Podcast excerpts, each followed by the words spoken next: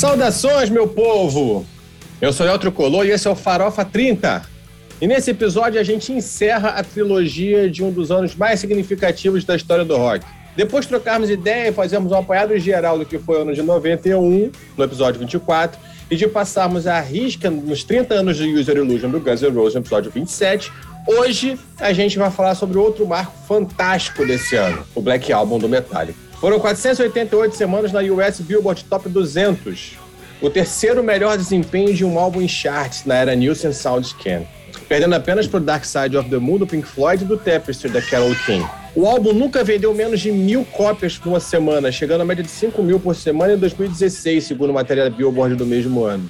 E tem mais. O Black Album foi 16 vezes platina, segundo a RIA, Recording Industry Association of America, em 2012 por distribuir 16 milhões de cópias nos Estados Unidos. Foram 31 milhões de cópias vendidas fisicamente até 2014, segundo o Telegraph, ao redor de todo o mundo. Todos os cinco singles do álbum, Enter Sandman, The Unforgiven, Nothing Else Matters, Wherever I May Roam e Sad But True, atingiram o Billboard Hot 100. Baita currículo. Números que refletem o sucesso e sua qualidade, o que põe o Black Album na prateleira de cima na história do rock, certo? Para alguns, certamente, para outros, é exatamente onde o Metallica derrapou. Uma obra-prima, traição às raízes, começo do fim, o início de uma nova era? E aí? Partiu! Mas antes de começar a baixaria, segue a gente nas redes sociais. Pra quê? Não sei, mas dá uma moral pra gente lá porque é sempre muito bom, né? No Twitter, arroba Farofa Rock. No Instagram, Spotify, Deezer, arroba Farofa RC. No Instagram você vai ver as nossas imagens, os, os, a divulgação dos nossos episódios, uma outra coisinha. Mas no Spotify, no Deezer, você pode acompanhar a partir desses perfis as nossas playlists temáticas de cada episódio. Porque nas, nos episódios a gente fala de muita música, nem sempre você vai ter referência do que a gente está falando, mas você pode conseguir todas as referências da playlist que a gente está trabalhando aqui, entendeu? A música que abre esse episódio, como não poderia deixar de ser, é Enter Sandman. É a música que abre o Black Album, é a primeira faixa do álbum, a faixa mais ouvida e executada do Metallica nos serviços de streaming. E você encontra ela, obviamente, no Black Album do Metallica e aqui na nossa playlist temática também. E hoje aqui comigo, aquela galera sabe nada de sempre. Léo Brinca. Brinca! Vamos aí largar o aço nesse álbum maravilhoso que para mim foi o divisor de águas junto com Just for All e Marshall Pumpers. É o auge do Metallica e vou explicar por quê. Tem gente que não vai concordar, eu sei disso. Bruno Pano! Fala, rapaziada. Estamos aqui de novo, dessa vez para falar do Black Album, que vai ter polêmica, já tô vendo. É isso aí. O vai quebrar. Hoje tem estreia. Ela é vocalista, metal raiz, quando eu chamei para participar do episódio, ela me disse o seguinte: abre aspas. Até o Black Album vai ser tranquilo para ouvir do load para frente é que eu vou ter que beber. Das terras do Planalto Central para o Rock Clube, Raquel Dias, ladies and gentlemen. Oi, gente. Eu sou Raquel, estou estreando hoje aqui no Farofa. E vamos ver, vamos conversar aí. Vou trazer minha visão das antigas aqui, de metaleira, mulher, do Distrito Federal. Contar para vocês como é que foi um pouquinho por aqui com a gente, como é que a gente sentiu isso. E claro que vai ter polêmica, né? Lógico. Vamos lá e, e deixa o pau comer. E além da estreia, hoje tem um convidado. O sujeito é muito rock and roll, rock and roll raiz, curte Guns, Black Sabbath e, obviamente, Metallica, veia rock and roll do B9, Marco Melo. Salve, salve, rapaziada. Um prazer participar com vocês aqui para falar desse que não é o meu álbum preferido do Metallica, mas que me introduziu no mundo dos caras da Califórnia ali. E vamos que vamos. É eu já vi aí que foi citado três auges do Metallica. É fácil a chegar no auge do Metallica, né? Mas vamos discutir aí os rumos do metal em 1991. Muito bem, muito bem.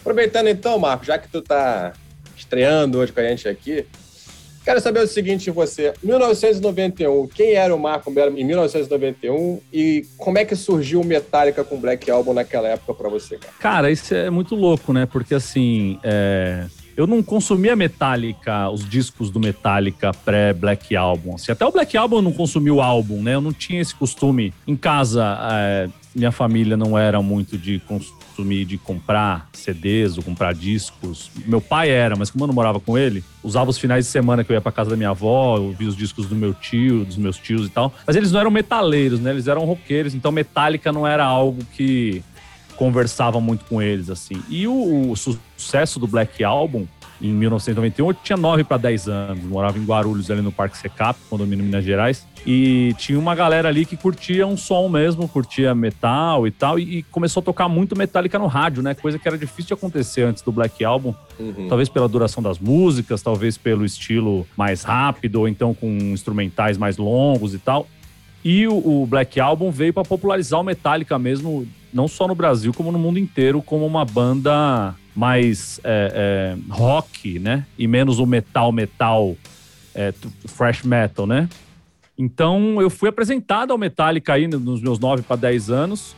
E, puta, eu achei foda pra caralho. Eu já, já era, já gostava muito de som mais pesado também. E, cara, é aquela coisa, né? MTV bombando, MTV colocando clipe do Metallica toda hora.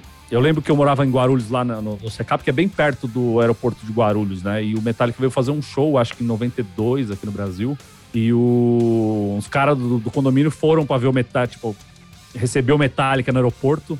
E os, mas o Metallica saiu para uma porta dos fundos lá e os caras viram só o Pelé chegando. Então tinha. Eu lembro que tinha uma manchete assim. É, jovens vão ao aeroporto ver o Metallica, mas se contentam com Pelé, alguma coisa assim. E, mas, é, o, mas aí depois disso eu fui. É, é, já no colegial, né? Eu conheci um pessoal já mais, mais ligado a, a, a, a som e que consumia os discos mesmo, que eu fui, que eu fui me introduzir e me, me, me interessar pelos discos anteriores. É, não que eu não conhecesse as músicas, às vezes eu ouvia alguma coisa ou tinha o clipe de One no, na MTV, por exemplo, mas a gente não tinha a profundidade do que era o Metallica, né? Então, só depois de mais velho, já com meus 15, 16 anos, que eu consegui dar o passo atrás e, e, escutar o Metallica mesmo verdadeiro, que eu acho o Metallica verdadeiro, uhum. que é até o Injustice for All, apesar de não ter baixo, né? E... É, pois é. Mas é isso, eu tinha 9 para 10 anos quando, quando lançou o, o, Black Album e por ele ter se popularizado tanto nas rádios e na TV e a MTV também ajudando tanto, é, foi o meu primeiro contato com Metallica, que é uma banda que eu adoro e, e, não adoro todas as fases, mas é uma banda que eu, que eu respeito pra caralho e, gosto muito. Maneiro. Assim, a, gente, a gente estressou bastante no ano de 91, né? Como eu falei no começo da trilogia, né? No episódio 24 e, e no 27. Eu acho que era muito a fase que eu também tava eu acho que eu comecei a ouvir. A primeira música do Metallica que eu escutei na real foi One do Injustice for All, porque, como você mesmo falou, tira só MTV, né? Acho que foi o primeiro clipe, foi o único clipe foi do Metallica clipe, é anterior, o clipe, Black é. Album, né? É, e ele bombava. E não era uma das, um dos clipes que eu falava assim, tipo, pô, beleza, vou ficar aqui assistindo. Não era algo que me pegasse na época, esse som mais, mais pesado. Mas eu aprendi a gostar de One um pouco depois, mas eu acho que é exatamente essa mesma fase. A mesma fase, provavelmente, que o Bruno também pegou de MTV ali, de começar com essa, com esse Metallica por aí? Foi por aí, Bruno? Sim, sim, foi com o clipe de One na, na MTV. Me chamou a atenção a imagem do bumbo duplo. Eu nunca tinha visto aquele, aquele pedal duplo de, de, de bumbo e, e o Lars fazendo aquele, aquele, aquele som na, na, bateria. Me pegou. E a guitarra também. Aquela parte final que eles ficavam batendo a cabeça direto o tempo todo, o final do, da música, né? E, e, ali foi o primeiro contato que eu tive com Metallica. E depois é que, que veio o, o Black Album. Assim, e hoje assim, não, não posso dizer que eu sou um super fã do, do Metallica. Tenho o, Master of Puppets, tenho o Black Album, tenho o Just for All. E os dois primeiros eu não tenho, eu não comprei. Mas eu ouço, gosto de algumas músicas, não do, do, dos álbuns inteiros, mas é, é, gosto bastante de algumas músicas do, do Master of Puppets e do Injustice for All também. E o Black Album foi um, a popularização, né, como, o Marco já falou, do, do Metallica pro mundo, né? Eu acho que depois do Black Album a coisa desandou de vez. Mas Raquel e Léo, eles têm uma visão um pouco diferente, porque nessa época, vocês dois já estavam inseridos no contexto metal com, com, com mais presença, né? Vocês conheciam mais, já tinham já vinham mais coisas. O Black Album ele não foi a primeira experiência de, desse metal mais rasgado, né, mais distorcido. Porque assim, beleza, você tem dois caminhos, você tem o caminho do Iron, que é o metal mais tradicional, o metal mais, né, não é melódico, ele é metal melódico, é isso que eu quero dizer, mas é o metal mais tradicional e tem o metal mais rasgado, metal americano, vai, metal britânico, metal americano. Vocês já tinham essa vivência. Conta um pouco pra gente o que, que era a, a experiência de Metallica até aí pra você, Raquel. Cara, é, quando a Metallica lançou o Black Album, eu já tava com 20 anos na cara, já tava na faculdade, né? Já tinha começado a faculdade. Então, é, eu já conheci o Metallica. O Metallica, para mim, era já há muito tempo, desde os dos 15 anos que eu ouvia. Lá, comecei lá atrás, no All. Então, sim, é, eu conheci Metallica com, com o primeiro disco mesmo. Com aquela, aquela parada crua mesmo do, do All, James né? cantando, cantando agudo ainda, né? É, e assim, eu amei aquele disco, amo até hoje. E esse disco Mas, era pra, era pra chamar Metal Up Your Ass, né? E a gravadora não aceitou e tal. E aí perguntaram pro, porque o Cliff Burton queria muito que chamasse Metal Up Your Ass. E aí perguntaram pra ele, ah, os caras não querem usar. Aí ele falou assim, ah, kill em all, tipo, matem todos eles. E aí ele, os caras falaram, tá bom, kill em all, vai ficar o nome do disco. É, pois é, e eu fui na sequência dos discos, né? Então, pra mim, foi diferente. E aí, o Leozinho? Boa noite. Vou explicar Boa noite. por que, que eu falei aquilo que já foi é, procedado. Vou explicar. Eu, tal qual Raquel, eu também, com 20 anos, estava lá, conheci- já trabalhava em loja e conheci o, o, o Black Album. E eu vim, eu moleque, com 14 anos, com 15 anos, comecei a ter contato com metal, com o Kenol, com, com o Adelaide. Fui, fui pegando aqueles eh, LPs piratas, a gente comprava piratão, arrumava Acompanhou a pirata, evolução, né? é, fui acompanhando a evolução. Mas aí eu vou explicar por quê que eu falei, poxa, mas né, você que conheceu o Metallica verdadeiro, né? Que existe essa discussão. Metallica verdadeiro é até mais for pump, All. Depois não é. Cara, é verdadeiro porque eles evoluíram, né, cara? O- o- o- os caras não sabiam tocar direito no primeiro disco. O Lars sempre foi fraco. É, Quem ensinou o Lars a- a- a, quem ensinou lá a tocar bateria foi o, o produtor do, do, do Flame Asmussen do segundo disco. Quando eles foram para a Europa gravar o Radelate, o cara falou: Ó, tá tudo errado. Essa batida do, do primeiro, da primeira música, Fire Fire Fire, ele perdia o tempo toda hora, toda hora. Mandou os caras pro pub beber e ficou ele com o Lars dizendo: Cara, é assim, é assim, é assim, é assim. E ensinou Então malha ele- ainda, né?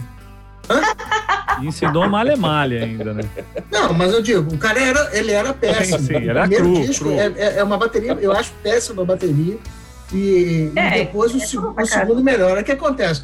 No Just for All, ele já estava evoluindo, ele, ele estudou pra cacete. Depois desse, da influência desse produtor, ele começou a estudar muito. Então, o Just for All, para mim, é o, é, o- é o- é o auge dele de bateria, de, de arranjo intrincado, de mudança. Mas o que aconteceu, na minha opinião? O All é um pouco chato, grande, as músicas enormes, cansativas, fica aquele negócio. Aí, eu, que que eu, por que, que eu acho que o, que o Black Album é a evolução e, ao mesmo tempo, é o, o, o derradeiro, é o, é o- é começo do fim? Aí eu concordo. Não deixa ele molhar o bico. É, é isso. Ah, é- por quê? Porque o Bob Rock, eu até vou citar um vídeo que eu assisti de novo essa semana, é a Half, é, é, a Year and a Half Metallica passando make off do, do Black Album todo. Você vê o Bob Rock dando para eles uma visão completamente diferente do que eles tinham, cara. Entendeu? Ensinando para eles, vou resumindo agora, porque pra- depois a gente vai discutir mais. O Bob Rock falou para eles: gente, menos é mais. Música, menos é mais. Vocês podem ser muito mais pesados e poderosos sem essa correria, sem essa voz de pato que você faz, de- sem essa correria de bateria que você se atropela. Você, entendeu? O Kirk só fazia aquelas escalas subindo e descendo. Então É- é- você vê é- claramente É dica ensinando que o ele cara. pra muita, pra muita banda de, de progressivo aí também. Ia, ia funcionar Sim, o. Bob Rock ensina pra ele, acompanha, olha o riff do, do- de James, faz um solo em cima disso. Olha Pink Floyd, vai ouvir Pink Floyd, vai ver, entendeu? Olha o que o cara faz, olha, entendeu? E aí sai aquele, pra mim, sai um produto muito bom, com devagar, mais simples, mais- usando outros elementos, violão, bandolim, é, é, percussão, tem muito mais coisa nesse disco, muito mais rico, entendeu? Composições maravilhosas, eu acho. E, e, assim, e em cima de riffs melodiosos, né, cara? Então o cara, o cara era sacaneado o tempo todo no vídeo, os caras botam, passam a mão na bunda dele, enfia a baqueta nele, então, mas assim, mas o cara tá ali, tá igual um pai. O Bob Rock foi pai dos caras. O escutar, os caras dão crise, o, o lá joga a baqueta nele, ah, vou sair dessa merda, não vou gravar mais não, você calma, deixa ele, vai chorar lá, dá, o, dá a chupetinha dele, depois ele volta. Então é assim, é bem bacana você assistir esse documentário para entender é, essa evolução que os caras conseguiram nesse disco. Daí para frente eles tomam o mundo, mas depois aí derrapa, aí não sabe mais o que vai fazer, aí não sei, aí teve a crise também é, psicótica de cada um, é, aí é outra história. Mas o, o Black Album é, para mim, um resumo assim: aprendemos a tocar, aprendemos um novo caminho. Que vão seguir? Aí não sei, não, não seguiram. Mas eles não, mas aí, ali. Mas aproveita, aproveita aí que você já entrou no tema Bob Rock, porque não tem, não tem falar do Black Album sem falar no Bob Rock. Ele é o, sim, ele é o, grande, ele é o grande arquiteto do que sim. veio a ser o Black Album e foi o cara que, que mexeu nessa transição. A impressão que Sim. eu tenho, por tudo, por tudo que eu conheço a respeito da história do Black Album, né, até aqui para esse, esse programa, aqui para a gente, a gente lendo as coisas, é que além, além de tudo, ele encontrou dentro do Metallica uma estrutura muito verticalizada. Ou seja, uhum. é, só é. O, o, o Hatfield cuida das letras, a bateria é do, é do Lars, as guitarras, a guitarra do Kirk do James, ninguém metia a mão numa da outra. Tipo assim, e o baixo ninguém liga, né? o baixo ninguém liga. O baixo isso. que se foda, deixa lá o café com leite. é isso, o baixo tá ali, Não, né, mas, mano? Mas existe uma razão para isso, né, gente? Ih, desenvolva, desenvolva aí. Porque Cliff Burton, olha só, o começo, o começo do Metallica, quem era bom, quem levou os caras ao sucesso foi Cliff. Cara. O Cliff, por, ele ser grande, por ele ser fodão, Sim graças a isso, então, viu que chegou o Jason, eu não vou colocar o baixo dele. É, bem, é vacilo também. Então, mas eles passaram por um trauma muito grande. O Jeff Oral, eles, eles sacanagem, eles jogaram tudo em cima do Jason. Não, mas tudo bem. É do cara, então para a banda, faz um sabático, sim, vai pra praia, sim. faz alguma coisa. Mas sim, mas sim. Não dá pra sacanear o coitado do rapaz. É, o, é eu, eu, assisti, eu assisti a turnê do Jeff Oral antes do, do Black Album, eu vi um show do Maracanãzinho. Você via plenamente uma banda. Viu? Ah, muito legal. Muito bom também. Cara, você vê uma banda assim, todos, é o que o Léo falou. Eles dominam os instrumentos de cada um. Mas você não viu uma coesão que o Black, que o Bob trouxe para eles. É isso que eu quero dizer. O Bob, Mas o Bob certeza... trouxe para eles. Vocês funcionam bem juntos. Comecem a fazer isso. Olha o Jason, olha o talento do cara. Não é, o Cliff morreu, acabou. E aí e o Jason fala isso no documentário. Pô, eu, eu me senti dentro do grupo agora. No outro disco, não. Ele fala, entendeu? Agora todo mundo faz parte da família.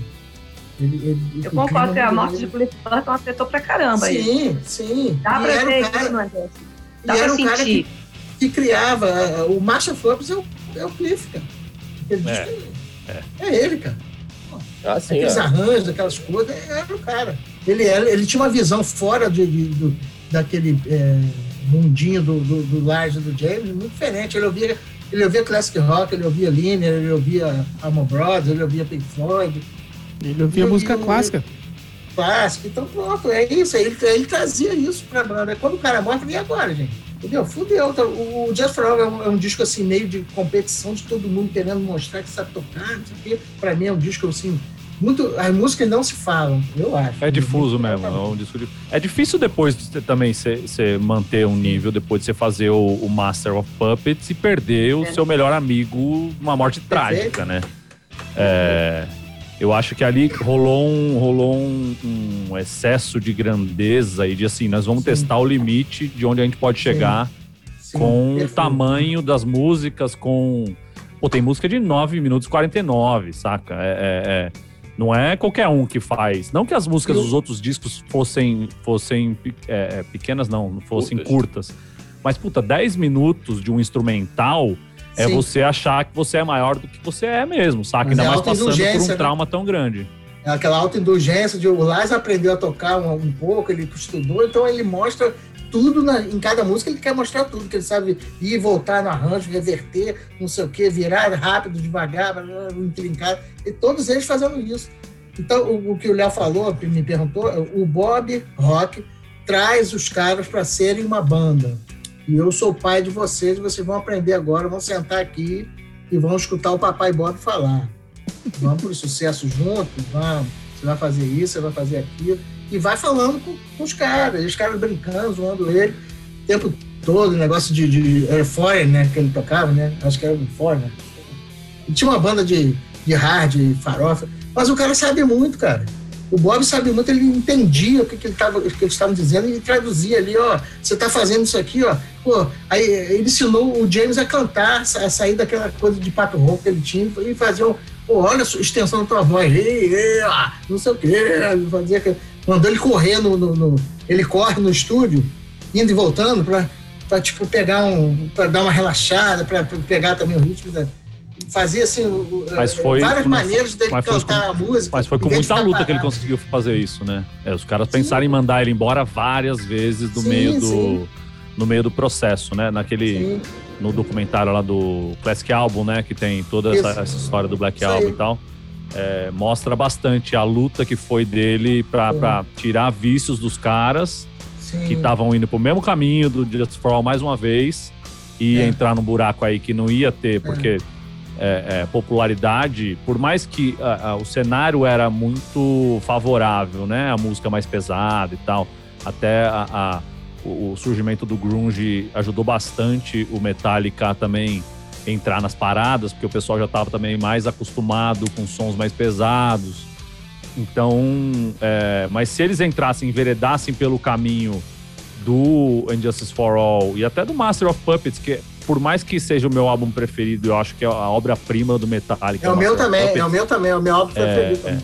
Você vê, você vê ali, é, é, é, muito louco, né? Porque você vê o, o, o Kill Em All, que é, é o cru, né? É, os caras estão gravando ali o, o, sem referência nenhuma de nada, porque o que chegava para eles eram coisas, era o Motorhead, então eles juntavam tudo ali, influências do punk californiano também, no, coisa da velocidade e tal, e aí tinha as influências locais, né, do, do, do Slayer, ou influência do, do Exodus.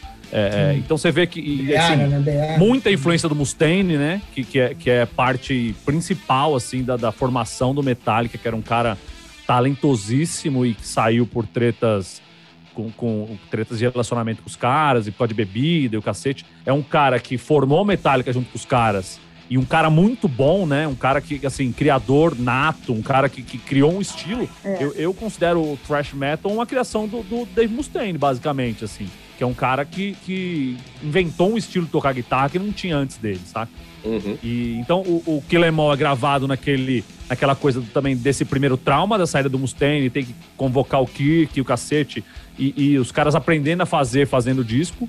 O Ride Light já é uma evolução foda, que eu acho um disco foda, eu acho o segundo melhor disco do Metallica, é o Ride Light. Maravilhoso. E, e, já é a evolução pro Master of Puppets, né? Você vai, se você pegar a estrutura dos dois discos, é a mesma estrutura de disco.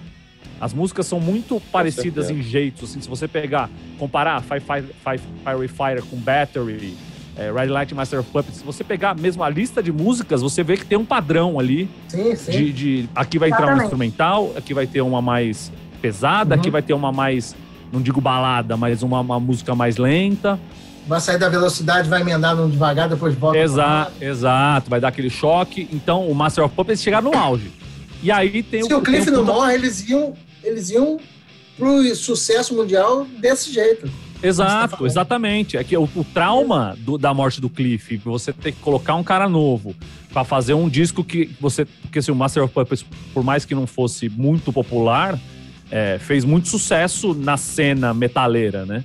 E aí você tem que Mas manter. Estava começando sucesso. a fazer sucesso, estava em turnê mundial e estava estava crescendo muito. Exato. naquela viagem que o cara né, morre, né? E aí o cara morre, e aí você tem que se provar com um puta trauma nas costas, o cacete, você chega no Just For All e os caras piraram, perderam a cabeça e fizeram um disco muito irregular, apesar de ter ótimos momentos, é um disco muito irregular.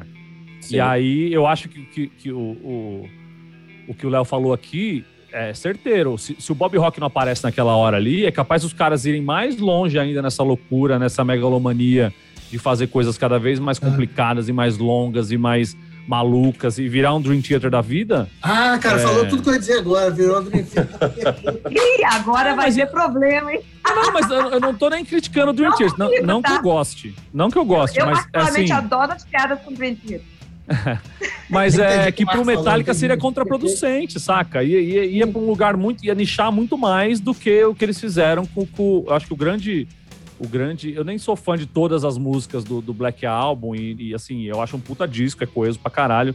As músicas curtas é, ajudaram pra cacete eles a, a, a galgarem esse espaço na música pop, né? Que radiofônica e tal. Mas eu acho que o, o, o papel do produtor ali de, de, dar uma freada nos caras e fazer eles trabalharem como, trabalharem como banda foi um puta, um puta mérito dele. Não, e você mexe muita coisa, porque como eu falei lá no começo, gente, eles, eles tinham toda uma estrutura muito verticalizada. Não só isso, é uma, uma forma de compor e de se relacionar que era, era, era quase que caseiro o troço, né? Porque eles pegavam, sentavam, vamos fazer, e, e, e, e era, era pau no burro, e, e, quando, quando o Bob Rock chega, ele encontra esse troço todo descacetado, entre aspas, né? Cada um fazendo o troço num canto, sem se reunir como uma banda, sem gravar junto, é, é, é, com, essas, com essas verticais hierárquicas que ninguém chegava a meter. Aí aparece, começa a, a, toda a estruturação do Black Album. É, Enter Sandman, se não me engano, foi a primeira música que foi, que foi composta, a última letra que foi escrita. Aí o, o, o James Hetfield me aparece com uma letra que fala sobre a morte de crianças no berço. Enter Sandman. Aí os caras falam assim: peraí, peraí, peraí, peraí, peraí. Como é que é? Você vai falar disso mesmo? Não, tá errado. Ele fica puto, mas pô, se ninguém dava esse toque no cara, ia sair uma música. Como é que, esse, como é que ela é Enter Sandman? Ia ser a música mais veiculada do Metallica falando desse assunto dessa forma. Não ia, bicho, não vai decolar. Sacou? Então, o Bob Rock ele chega com essa missão de falar assim: olha só, ô, oh, cai aqui um pouquinho, vem aqui conversar comigo aqui. Não, para de fazer merda. É. Você precisa ser tão literal assim? Não dá pra, não dá pra é. suavizar um pouquinho, não. Vamos, vamos brincar de metáforazinha, vamos brincar de, né, de alegorias. Vamos falar de uma forma um pouco mais né, diferente aqui. Vamos... E, e, e, inclusive, assim, é, é impactante, porque a, a, o, o, verso que fala, né, We're off to never, never land, é, na verdade, ele era Disrupt the Perfect Family. Olha, isso, porque a criança morreu. Nossa! Você vai, né, tipo, escacetar a, a família perfeita. Olha isso, cara. Então o cara chegou e falou: vem cá, vocês, vocês querem ser grandão? Vem cá, vamos fazer direitinho. Aí botou todo mundo para sentar, fazer direitinho, conversar, compor junto.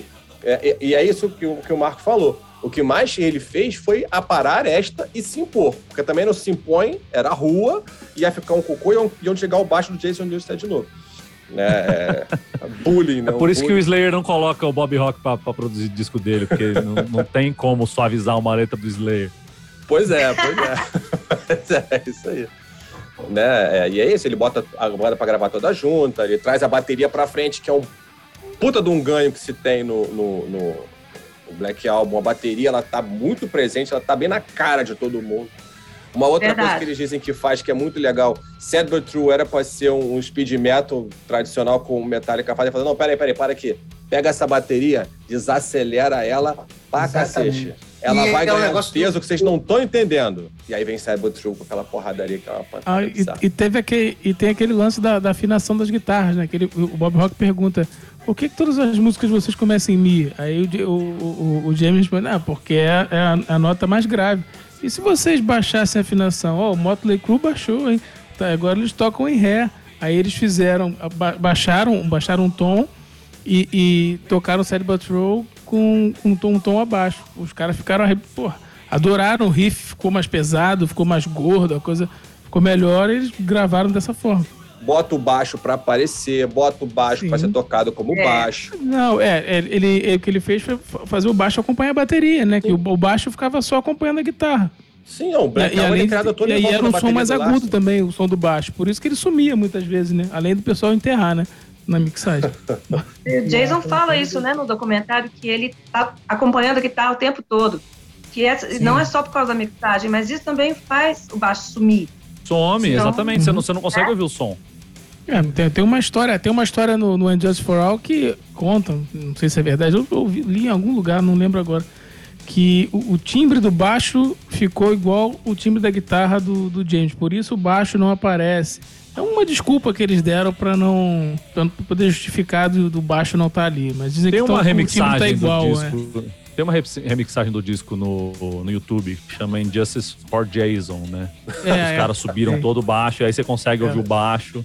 Mas é. é. isso, se você tá no time da guitarra, você não vai escutar mesmo. Não vai. Mas existe uma coisa assim, o som do Metallica até o, o Master era, era um som muito é, muito. é uma massa muito pesada, forte, mas muito mediana, assim, não tinha é, agudos e graves aparecendo. Eu, eu, É isso que eu acho que o, que o Black Album traz, né? Que o Bob Rock traz. Sim. De você ter peso, baixo na cara, bateria na cara, todo mundo na cara, todo mundo igual aparecendo junto. Então faz É, aquela. então, E não precisa ser aquela embolação de riff rápido. É aquela É o coisa do, seguinte. do, do riff É, pior que eu me melodioso. amarro nisso. É isso, cara. pior é que assim, a, a, a sensação que dá é que também assim, tudo conflui para uma época que é propícia a esse tipo de, de, de entre aspas, experimentação pro Metallica. Né, o ano de 91, ele, ele, ele não acontece à toa. A gente vinha de uma era lá, a gente falou sobre isso, a gente vinha de uma era lá atrás, nos anos 70, que você tinha produtores pica, né? O Martin Bush é um exemplo desse, que o cara gravava no ouvido, o cara regulava o, o som da- do, do álbum para dar liberdade, para dar exposição para todos os instrumentos, para você ter uma execução de, de palco muito parecida com a execução do álbum. E você passa um ano nos 80, que parece que para efeito de produção, tipo, ali no glam metal, essas coisas, o glam rock e tal, você tinha uma confusão do caralho, era o uso do cacete do reverb, reverb era maluquice, era reverb em tudo quanto é lugar, tudo, sabe, fica, a música bem cagada. Agora, quando você chega no início dos anos 90, a impressão que dá é que assim, beleza, entendemos como faz isso, vamos fazer direito. E é uma era de grandes álbuns, de grandes produções de álbum. Né? A gente tá falando, pô, não é só o Black Album que é um baita do álbum bem produzido. Essa geração grunge, por mais que ela tenha um, um- um pé no chão, os álbuns são bem produzidíssimos, eles são muito bem produzidos. Você consegue distinguir os elementos, você consegue os instrumentos todos, tudo mais. E aí casou, né? Você pega uma geração muito criativa que tá indo para um lado diferente do desgaste de um natural de um gênero que, porra, chega, né? E, e- e- e- soma isso com um- um- um- uma qualidade de produção que atingiu um patamar muito, muito interessante. Você tem um baita do álbum, que é o álbum do Metallica. Aí uma, pega a Revolução Grunge, pega o momento das pessoas aceitando ouvir coisas mais pesadas MTV arregaçando. arregaçando, popularizando as paradas no mundo todo. Cara, tá perfeito aí. Tá o cenário perfeito para os caras saírem voando. E voaram mesmo. E, não, e essa exposição e esse voo, para os fãs mais tradicionais, soou como uma traição, né, cara? Pois é. Os caras não aceitaram, né? Como se o Metallica tivesse se vendido, né, para fazer sucesso. Pois é, O porque... próprio, o próprio Dani falou no, no, no episódio 91, né, cara, que pra ele aquilo foi. Assim, eles passaram dois, três anos esperando o álbum do Metallica e quando ele saiu ele tava prontinho pra quem não gostava do Metallica. Eles se sentiram como, como, como traídos, né? ele falou, cara. É porque... É triste, mas é engraçado. Sad but true, né? É, Mas... mas, mas gente, é porque é difícil. Pra É, quem então. estava acostumado é, com Metallica, seguindo Metallica naquela linha, né, que a gente estava falando aí na sequência e tal. E, de- e todo mundo nessa época, quem era mais radical assim, pô, é, as pessoas fora do meio metal achavam tudo uma porcaria, menosprezavam tudo que a gente gostava, achavam assim, ah, isso aí é uma submúsica, um subgênero, ah, não dava menor atenção. E aí Barulho. vem o Black Album e de repente todo mundo, ó, sim, ó, ó, Metallica, como se fosse uns expertos em Metallica, sempre tivessem, tivessem gostado de Metallica, coisa mais linda do mundo. Então acho que quem era fã antigo ficou puto mesmo. Pô, que merda é essa, cara? Você não sabe de nada e já tá aí querendo dizer que, nossa, o melhor álbum que chegou e não sei o quê. Então, assim, é irritante mesmo. É, então... Então, porque- assim, e, e- e com certeza tem, tem gente que gostou do Black Album e depois foi ouvir os, os quatro primeiros e, e com certeza não gostou. Achou. Não, A isso é só maioria. barulho. Isso é só A maioria barulho. nem foi procurar, né? Vamos Ah, combinar. claro. É, mas os que foram, os que foram, dos que foram, muitos não gostaram. Outros acabaram se apaixonando e, e- e continuaram seguindo o, o, o, o metal de uma certa forma, não só o Metallica, como o, o- o gênero todo. Cara, se você Mas muita gente não dividir aí- gostou, muita gente você- não gostou. Quem gostava de, de Nothing Else Matters não, não, não vai gostar de, de Battery. Não, mas aí se você for dividir, quem gostou do Black Album era mais é, quem gostou pela primeira vez e não era não era introduzido no mundo metaleiro e tal. É muito mais fácil ele ter gostado do que aconteceu depois pro Metallica do que, do que veio antes, saca? Com certeza. Por isso que eu acho que o Metallica não perdeu popularidade em números, assim, porque se for ver o Load vendeu pra caralho. 5 milhões mesmo-.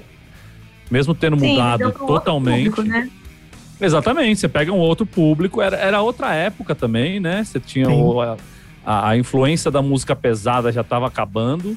você vinha numa geração ali muito mais já estava entrando nessa coisa da música eletrônica, é, o que estava o que tava em voga, até o visual que eles escolheram para lançar o Load era um lance meio mais mais rave, um cabelinho mais cortado, meio arrepiado, saca? Você viu o, o, o visual do, do, do, Kirk e no, no Load é totalmente rave, saca? Sim. Então eles acho que tentaram surfar o um negócio ali, dar uma viajada e, e aproveitar essa popularidade que o Black Album trouxe para eles também, saca? De, de como eles estavam muito populares e estavam é, é, com, com, sucessos radiofônicos e era muito esperado, acho que eles quiseram agradar mais uma, uma, um público novo, conquistar um, um, novo público do que agradar o velho e antigo público deles, sabe? É, que é o que eles vieram fazer é, para esse público velho aí, só com o Death Magnetic, você vai ouvir um disco que tem muita conexão com os discos antigos, assim. Você pegar o Load, Reload, Sun Anger. Sun Anger é um disco para agradar fã de New Metal, sabe? New metal. É, enquanto o Load e Reload ele pega um, quase um hard rock pós-grunge ali. Exato, exatamente. Ah, e com baladas no meio, né? Sim. É, é, é tentar chegar nas rádios de qualquer jeito. Se você pegar aquela. É Mama Sed. Mama Sed, é. Aquela Mama, Mama Sed, né? É. Isso aí toca numa Alpha FM tranquilo, saca? Nesse ponto eu acho que o fã antigo se sentiu traído, vamos dizer assim porque parece que o grande público tem que validar a banda para a banda ser boa. É como se não bastasse que o público metal validasse a banda. Tipo, a banda é boa. Sempre foi boa. Ela não passou a ser boa agora. Só agora, daqui para frente. Entendeu? É, eu acho que é um, uma coisa errada. Isso, ah, pô, precisa todo mundo dizer de fora do estilo, dizer que é bom para você falar, putz, é, é bom. Agora, agora a gente pode dizer que é bom. Isso é um pouco irritante, na boa. Eu acho é, mas aí você, vai, você vê de, das ambições dos caras também, né? É, é, por, por exemplo, eu vejo que o, o Slayer, por exemplo, o Anthrax, eles, eles não têm essa necessidade de validação Exatamente. E, e, de, e de aparecerem em outros lados, assim, de ter fãs é, espalhados. Uma menina de 15 anos que gosta de Britney Spears não vai gostar de Slayer de Anthrax, pode gostar de Metallica. Eles, eles queriam chegar nesse, nesse público. Não sou contra os caras quererem ganhar dinheiro, sacou? Ou mudarem o próprio estilo mesmo, resolverem apostar em sonoridades novas e tal. Acho que o cara é artista, ele faz o que ele quiser, etc.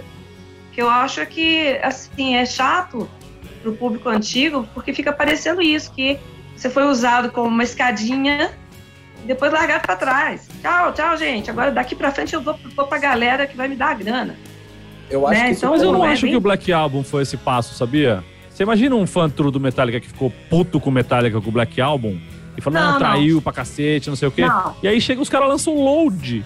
Que é o bagulho é. assim, se, se, tem um lugar que, em que eles traíram quem era fã deles mesmo, foi no Load, não no, no Black Sim. Album. Black Album é uma evolução de um estilo de música também e, e, e essa coisa da produção mais, mais caprichada e de trazer um produtor para para colocar rédeas ali no negócio deles. E, e, eu acho que foi uma, uma, uma evolução necessária mesmo pro Metallica, que podia virar uma banda de super nicho, saca? Então, em cima disso, eu que foi daí disso que o Marco O pessoal que reclamou do, do, do, Black Album achou ruim, achou uma traição, é, não sabia que a coisa ia piorar muito depois. Né?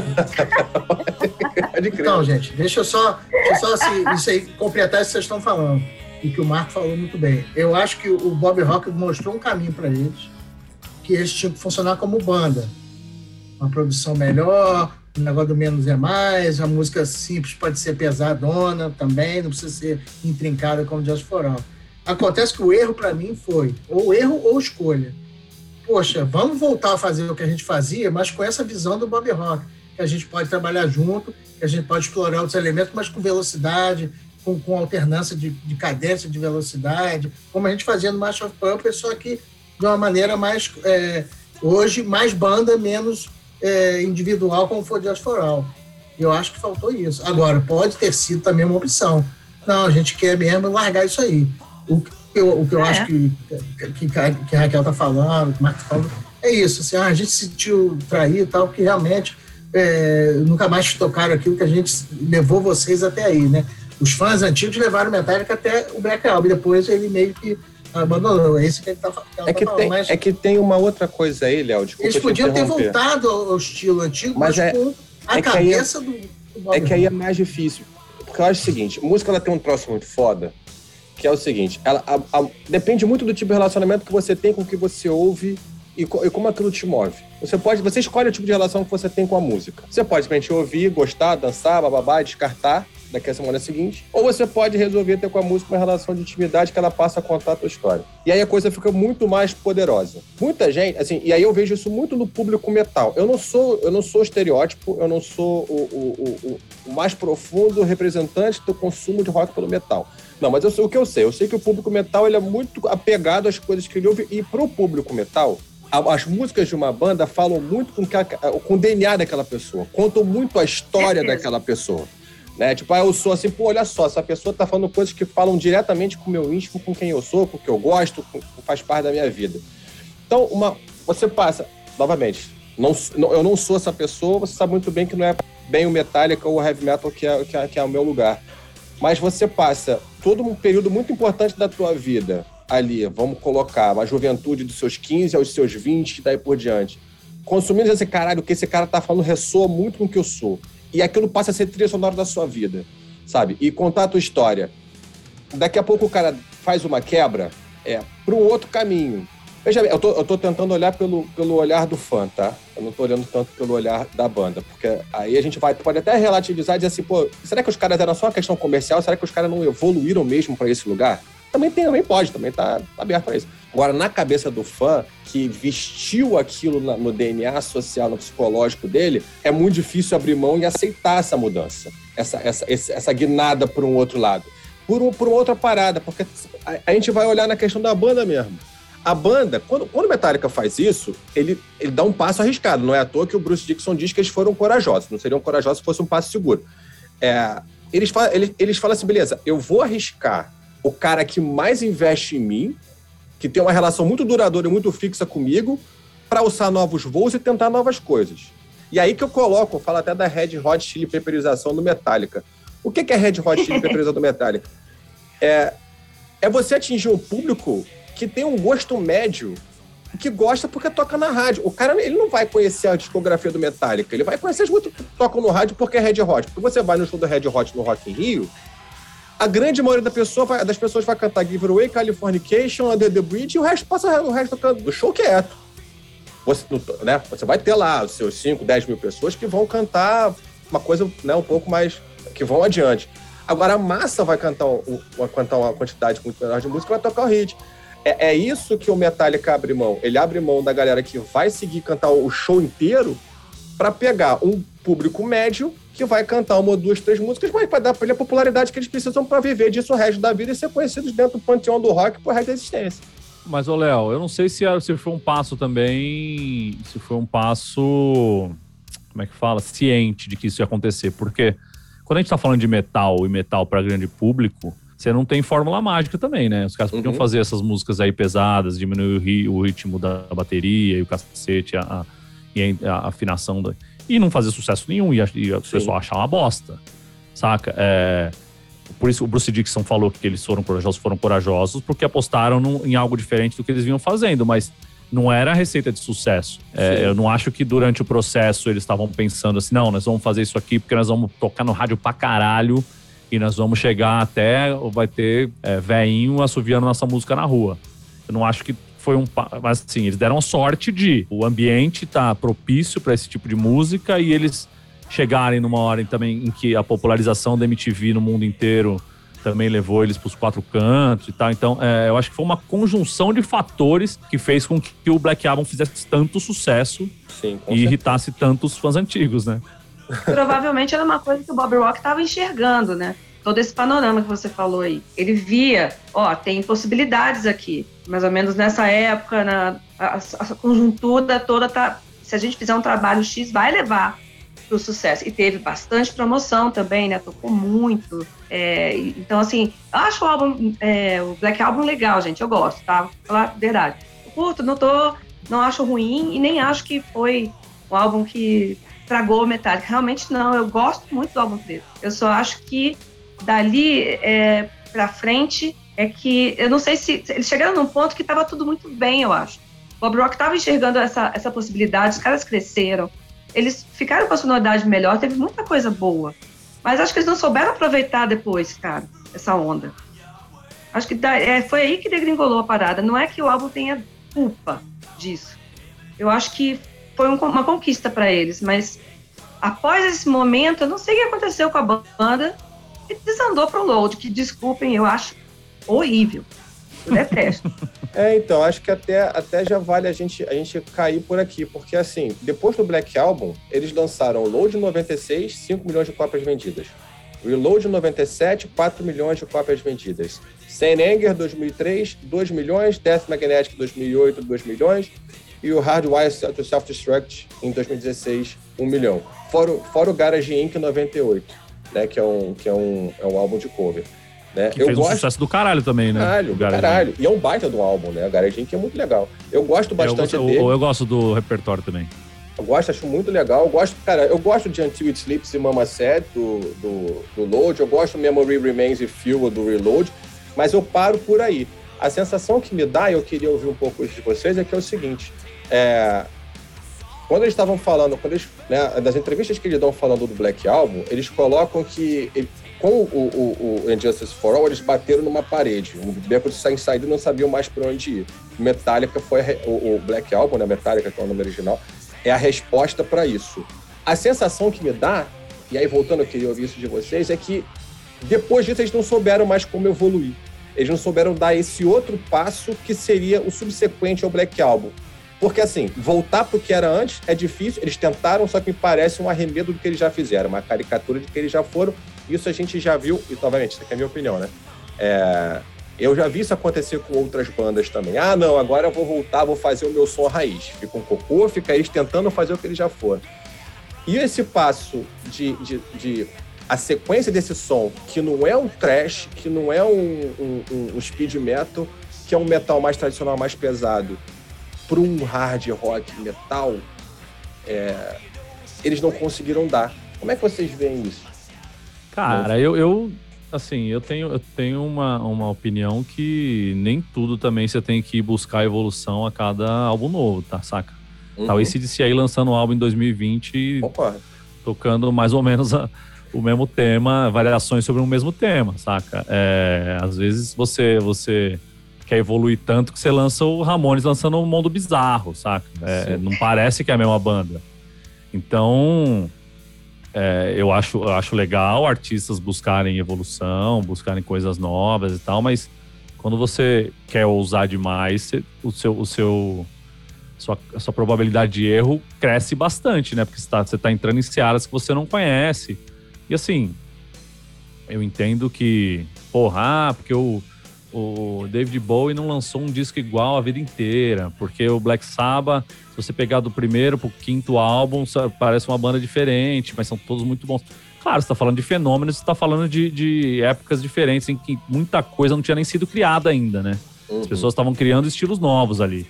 É, dos anos 90 para frente, você fazer algo super novo, sendo uma banda já veterana, com, com 10, 15 anos de estrada, é muito mais difícil. É, eu acho que o, que o Metallica usou demais no, no, no load e no reload, talvez querendo é, se aproveitar da, da, da, trilha de sucesso aí do, do, do Black Album, só que não funcionou. Não funcionou porque, quer dizer, não funcionou para nós que é fã, né? Sim. Funcionou pra caralho pro público em geral, porque fez sucesso, lotou arenas. Eu fui no show de 99 que teve aqui no AMB em São Paulo. E tava lotadaço, assim, sucesso do cacete. 99 já era o Reload, já, já o Gargin, que acho que já tinha lançado. Eu acho que o Metallica fez algumas, algumas concessões e escolhas aí depois do Black Album. Eu acho que o Black Album é o menor dos problemas do Metallica. É, se, se, se, se, o resto fosse do nível do Black Album, a gente tava. tava Metallica tava bombando geral. Não que não esteja, né? Eu, não, assim, eu super concordo contigo. É, eu também não acho que assim, o Black Album ele abriu a, o meu caminho para esse tipo de metal. Né, eu vinha numa linha de hard rock ali, eu gostava de uma coisa ou outra do Iron Maiden, mas uma outra parada, esse, esse rock mais cru. Farofeiro! Mais... Favor, demais. Tu sabe muito bem, tu sabe muito bem onde é que eu trafego, minha filha. sabe onde é que eu vou. É... Não, mas é, mas assim, ele, ele traz muita gente para esse lado. Ele, ele pega uma galera da própria farofa Ele fala, ah, vem por aqui que é bom também, filho. Né? Só que eu, eu acho que quando ele, quando ele faz, e aí eu, eu concordo que nem sempre isso é um passo consciente ou um passo né, que acaba sendo bem dado, é, quando ele, ele dá esse, essa caminhada no sentido disso, porque para mim o reload, o load e o reload eles são ainda mais suaves do que o, do que o, o Black Album. Eles dão um passo muito mais a menos assim. E lá eles não conseguem ir bem. Eu sinto que eles, eles não vão. Então o meu caminho com o Black Album, é, né, ao, ao contrário né, do, do próprio Dani mesmo, que, que, que não suporta Black Album por causa disso, eu acho que ele tem o um mérito de, para muita gente, e aí me colocando nessa seara, de ser, o Marco mesmo comentou isso, de ser o álbum que me fez chegar, mas o meu caminho foi, beleza, eu vou para trás. E aí para trás eu vou conhecer as paradas do Metallica que, que, que vale a pena. Para frente não me pegou. De jeito nenhum, assim. Só a, a exceção dessas músicas e do Garage Inc., muitíssima coisa me pegou. Se você me perguntar, pô, fala aí três, quatro músicas do, do, do, do Death Magnetic, eu, sei lá, eu vou, eu vou me enrolar. Porque não me pegou a ponto de eu falar assim, queria saber mais, queria me aprofundar, ouvir mais e mais e mais vezes, aquilo fazer parte da minha discografia. Agora, é, é inegável para mim, na minha cabeça, a prateleira que o Black Album tá e o mérito que ele tem não só para a história do Metallica, porque ele coloca o Metallica no panteão do rock mundial de todos os tempos, como na formação do que vem depois, porque por mais que muitas publicações, aí eu vou deixar o Bruno falar um pouco sobre isso, coloque as bandas que vêm depois na esteira do grunge, eu acho que você tem uma geração ali de é, Slipknot, de até de System of a Down, o no metal em si, que, que, que ele surfa numa corda que o, que o Black Album esticou. Porque o Black, assim, hum. eu acho que se o Black Album não tivesse esticado a, a corda e feito o, o, o metal, mesmo que seja um metal mais, mais, entre aspas, domesticado, chegar no mainstream, eu não sei se a gente teria uma facilidade para esses outros caras que gritam, que gritam, né, nem gritam tanto, mas que, que jogam o, o, o, o, metal né, para um nível até um pouco mais rápido, mais rasgado, mais forte, se esses caras teriam um cenário tão tranquilo para florescer no mainstream. Eu tenho minhas dúvidas. Eu não acho que só, só o Nirvana e o, e o Grunge seriam os, os responsáveis por isso, não. É eu acho que de certa legal. forma, de certa forma foram os dois, né, cara? Assim, os dois, é, o, Black Album e o Grunge coexistiram, né? Foram, são da mesma época, né? São, o Black Album tem um mês de diferença pro Nevermind, né? Então, assim, eles trabalharam ali juntos e, e, e a mídia se abriu para esse rock pesado, né? De vez, a MTV e, e todo mundo. E deixou esse caminho. Logo depois, no, no pós-grunge, quando chega o final dos anos 90, que surgem essas bandas, Korn, é, Slipknot, uh, Offspring. Eu acho que todos eles é, beberam um pouco nessa, nessa fonte aí. Mas, apesar de, de todas as... Assim, nas pesquisas e, e a gente lendo eles acreditam todo essa parte do, do new metal ao grunge somente, não, não ao black album. Cara, hum. sabe quem que inventou o, o New Metal? O Roots do Sepultura inventou o New Metal. Sim, sim. Acho que é dali é bem, pra frente... É. é. Dali pra frente é que a coisa é. mudou, saca? É. é eu eles, acho que o Max Cavaleiro ensinou um jeito, inventou um jeito de cantar ali. É, claro que ali naquela época você já tinha, o Korn já tinha disco lançado e tal. É, o Korn é de 94, que, né?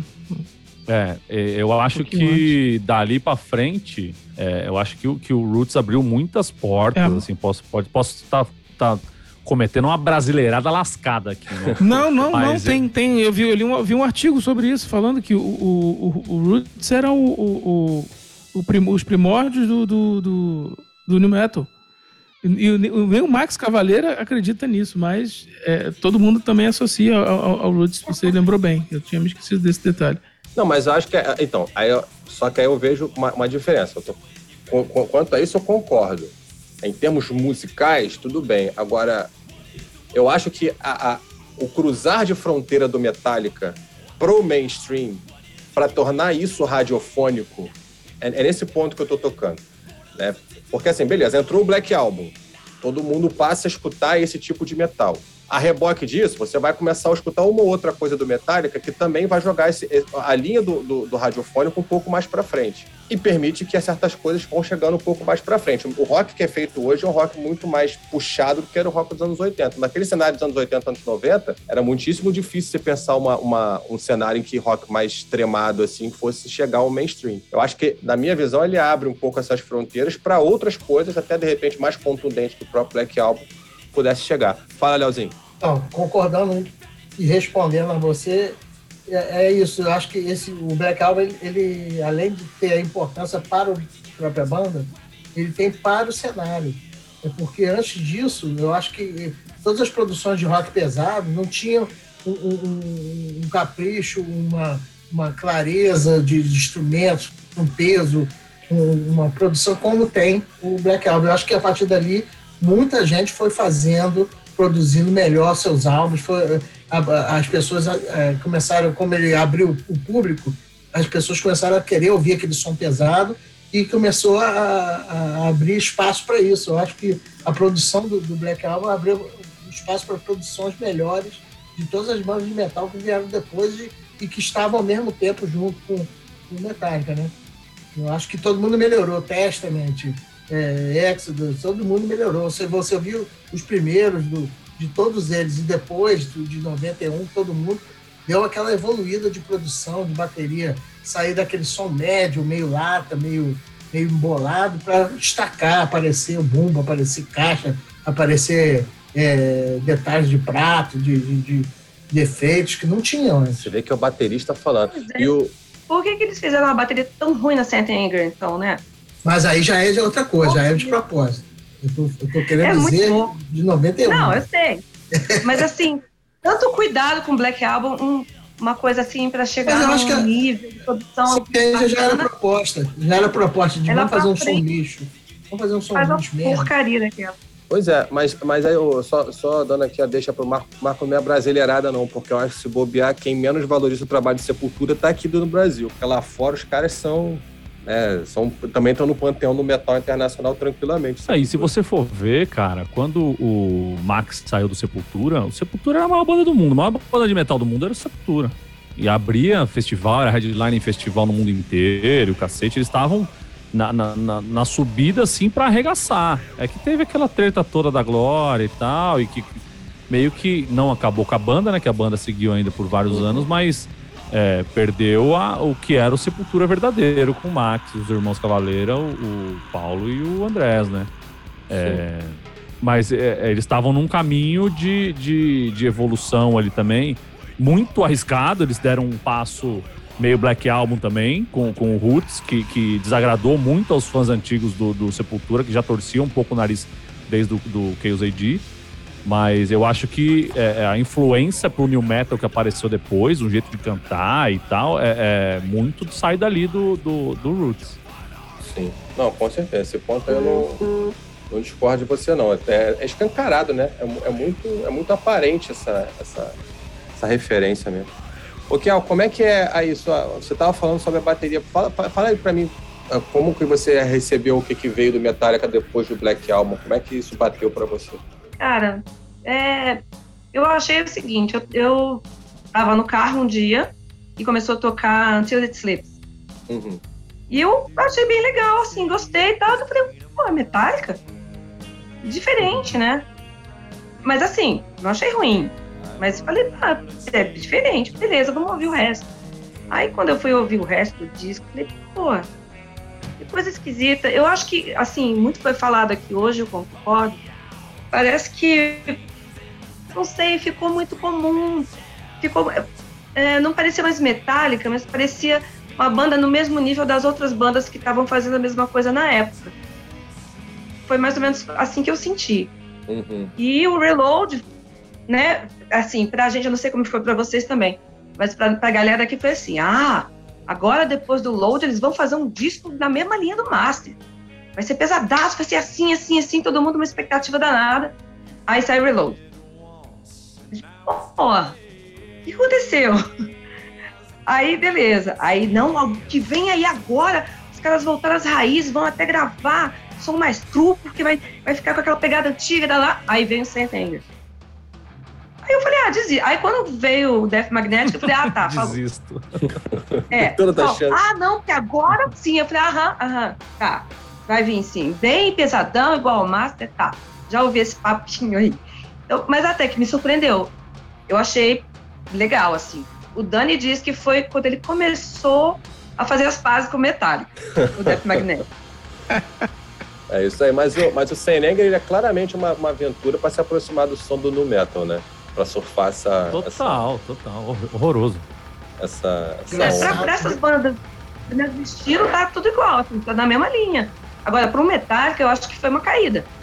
Sim. Engraçado que, que a Raquel tá falando é uma coisa que eu interpreto assim, é, que até é, vem- vai junto com, com a minha fala que eu ia estava esperando para fazer, é que parece que eles, eles têm, têm um momento depois do blackout que eles têm assim, uma vergonha de dizer que a gente era aquela banda de camiseta e jeans e, Isso!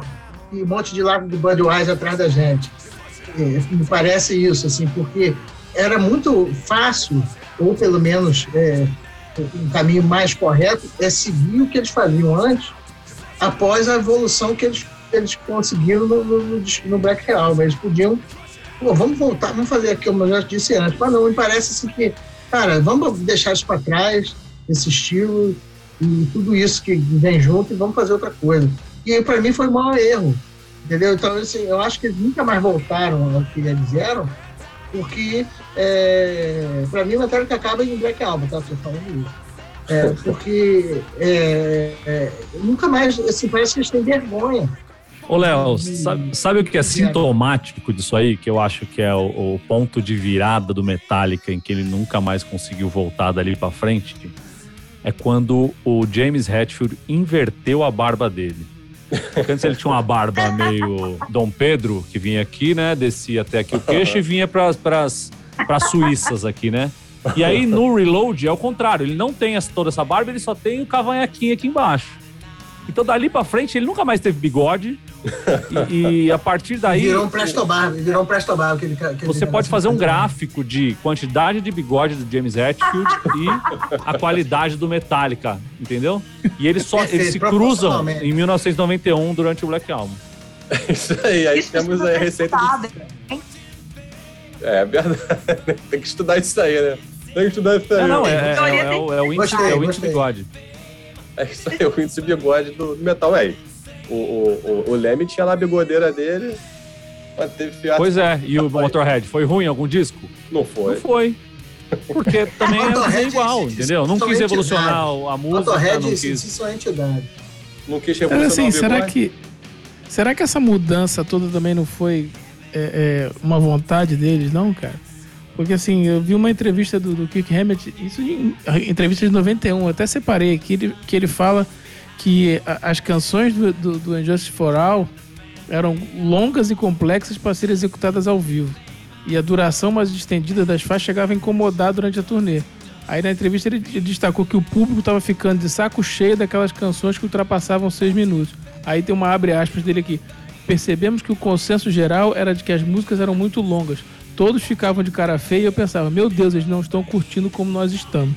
Isso foi uma, uma, uma entrevista que ele declarou isso. Então, assim, eu acho que já existia dentro da banda uma, uma, uma vontade de mudar esse, esse aspecto.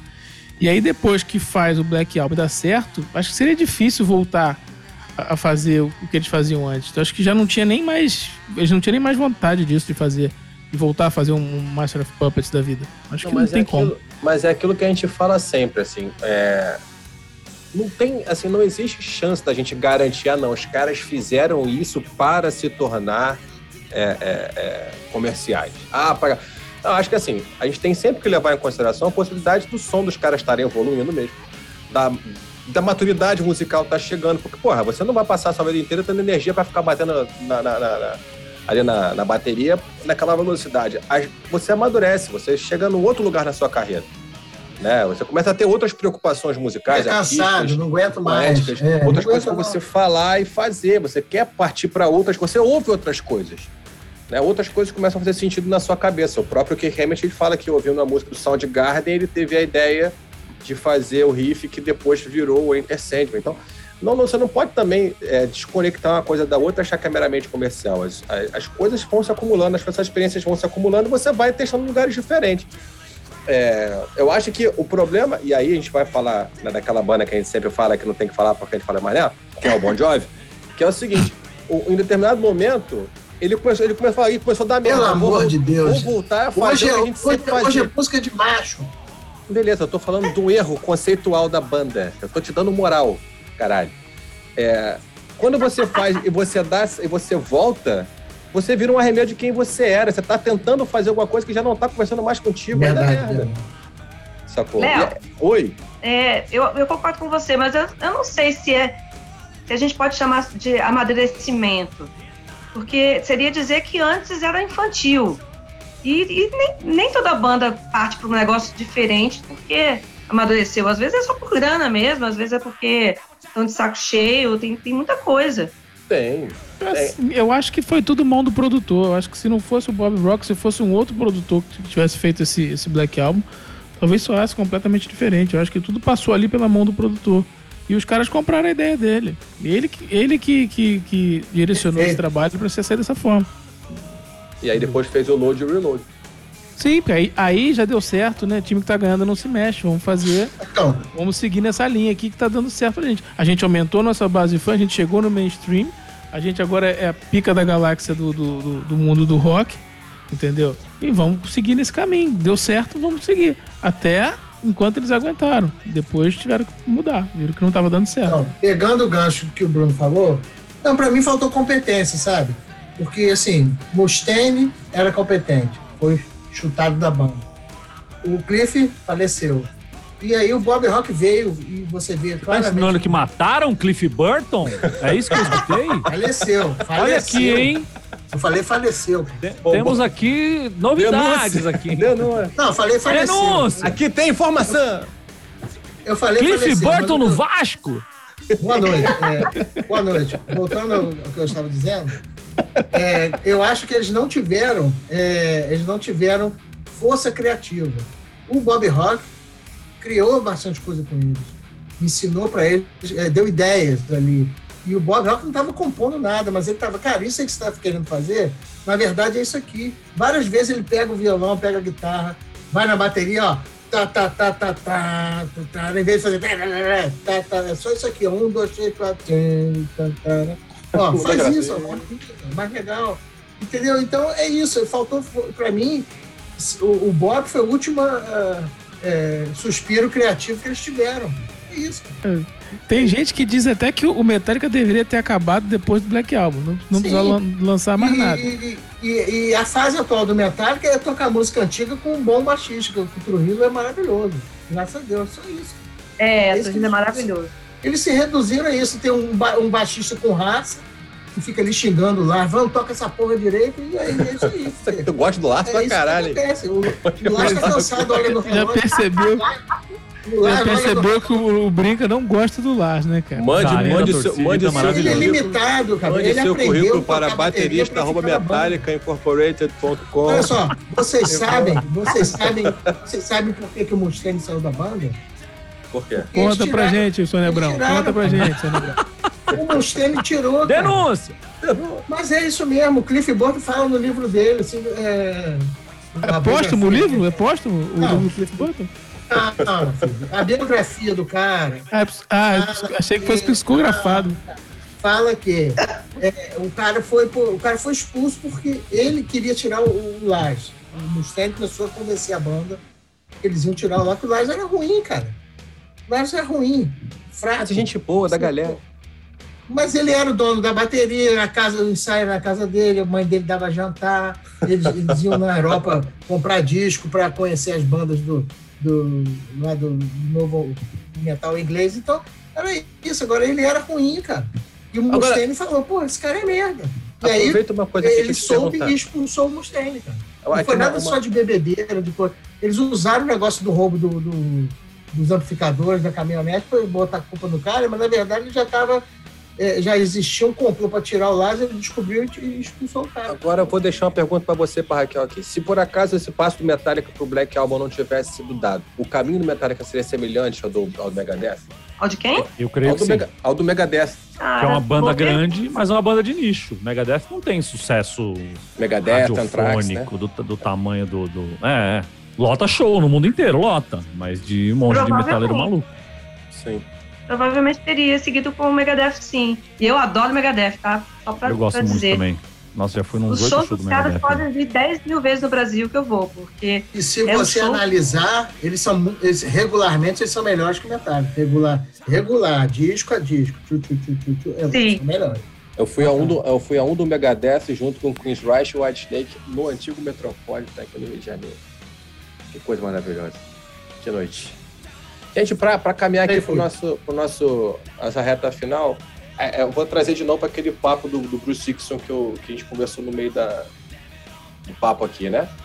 né? Ele, ele deu uma entrevista à revista britânica Classic Rock, enaltecendo a coragem do Metallica em dar esse próximo passo. Aqui a gente falou no episódio 29, se não me engano, é, a gente tratou o caso de viradas de páginas na história do rock, ou seja, a gente falou de quatro bandas. White Snake, que muda o som para ganhar o mercado americano a partir do Slide In, em 84. A gente falou do Black Sabbath, que substitui o Ozzy pelo Dio, do Van Halen, que substitui o Sammy Hagar né, no lugar do David Roth, e do próprio Bon Jovi, quando muda o som dele para o Keep the Faith. Né? Nesse episódio que a gente conversou, a gente ficou de discutir o caso Metallica, a gente já passou por muita coisa aqui, eu acho que a gente até já falou sobre isso em outras situações. Eu queria ouvir de vocês, com base em tudo que a gente falou aqui até agora, vocês concordam com o Bruce, que, que quando ele fala dessa coragem, valeu a pena virar essa página? É, O que, que vocês acham? Cara, eu acho, Eu acho que, que valeu, mas para aquele álbum só, infelizmente. Foi, foi corajoso, foi bacana, eles melhoraram a sonoridade, deram uma melhorada em relação a Injustice for All, que era- tinha as músicas muito longas, etc. Mas, cara, daí pra frente eles não souberam mais usar isso. É a minha opinião, pessoal, tá? Eu acho que valeu bom momento também. Valeu pra dar esse salto de popularidade e sucesso. É, claro, fazendo sempre a ressalva de que, a ressalva de que o ambiente era propício também para isso acontecer. Mas eu acho que depois disso aí eles não, não tiveram a capacidade de a capacidade de manter uma coesão de trabalho, não. É porque também, eu concordo, e também tem uma distância grande, né, entre, entre o, o Black Album e o Load, né? São cinco anos, né? Em cinco anos o mercado mudou absurdamente. Já, já não tinha mais o, o grunge dominando tanto. Foi, foi ruim pra eles também isso. Mas valeu, eu acho que valeu. Valeu sim. Eles, eles conseguiram alcançar o que eles queriam. Só como, como a Raquel falou, não souberam usar depois. E aí era melhor que tivesse acabado desse álbum, não tivesse lançado mais nada. Não, ou lançasse com outro. Inventava outro nome, né? Isso, tipo Heaven and Hell, né? é. É. É, Podia ser. Podia ser, eu inventava um nome, sei lá, podia chamar a banda, É. podia chamar Load. Black Reload. sei lá. Black Metallica. É, Qualquer parada. Rock Tálica, né? Rock, hard Rock Tálica. Hard É. Rock Itálica, é isso aí, pô. Gente, acho que é isso aí. É, vambora falar da nossa faixa bônus temática? Faixa bônus.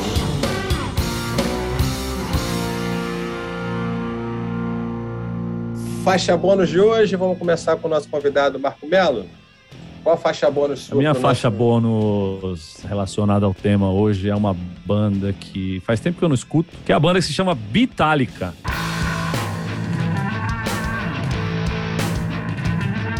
Que é maravilhoso. É, é uma mistura de Beatles com Metallica. Como o próprio nome já, já, já nos entregava. O que, que eles fazem? Eles tocam as músicas dos Beatles como se fosse o Metallica tocando.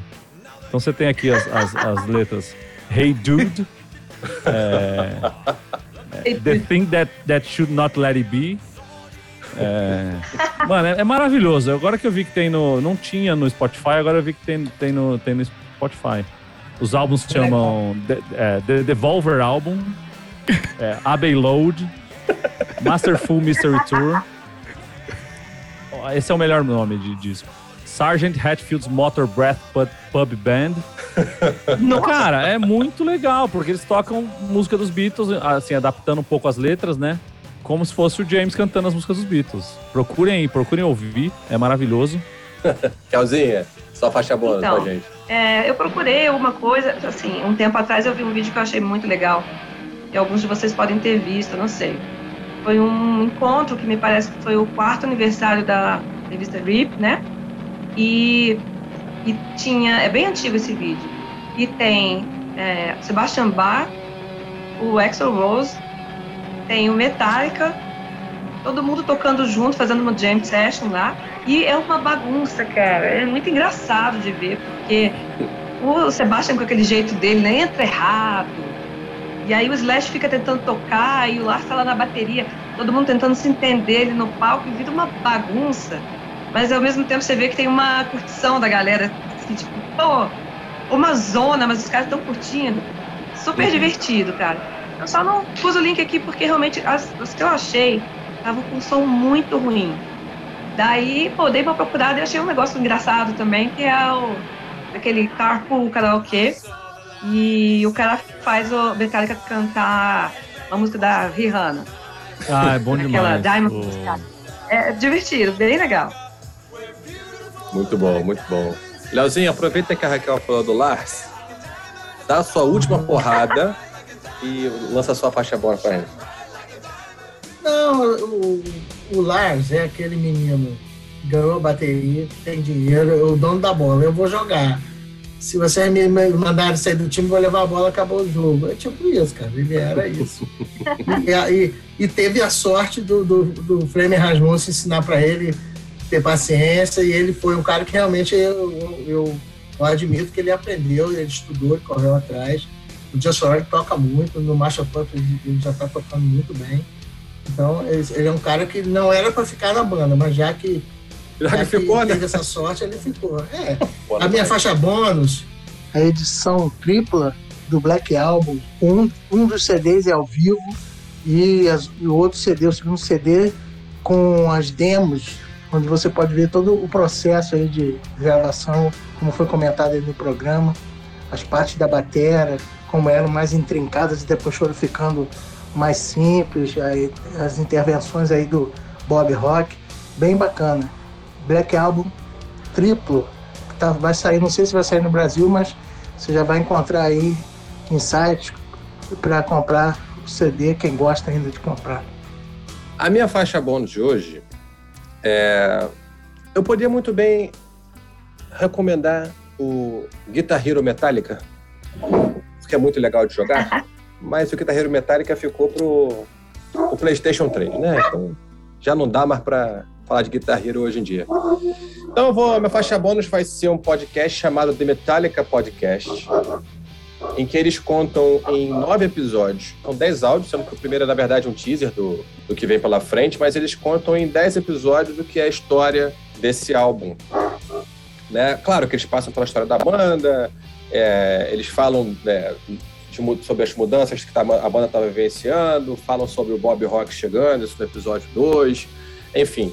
São nove episódios para contar essa trajetória irada que a gente por aqui falou, conversou, bateu papo, é, obviamente especulando, falando de nossas experiências, nossas percepções, mas eu acho que nesse podcast, acho não, nesse podcast você vai conseguir olhar por dentro é, do que foi essa, essa produção, do que foi esse, esse fenômeno sobre a vista de, de, dos caras que estavam ali tentando fazer alguma coisa melhor, tentando dar o próximo passo na carreira, sem saber exatamente onde isso ia dar, mas com muita vontade de fazer algo bom né, e com a ajuda de alguém que tinha chegado encontrado um cenário meio caótico, meio né, muito próprio deles de fazer a coisa, sem e tendo que buscar, no caso do Bob Rock, uma autonomia e uma posição de respeito que justificasse a posição dele, o trabalho que ele queria fazer, os resultados que eles queriam atingir.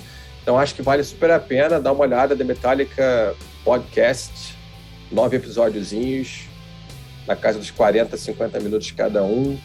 Vale a pena ganhar o seu tempo ouvindo isso aí. Brunão, faixa bom. Vamos lá.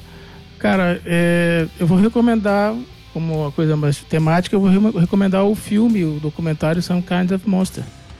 Que mostra o processo de gravação do Sentenger, que deveria ser só um, um simples making off e vira um caso de família, né?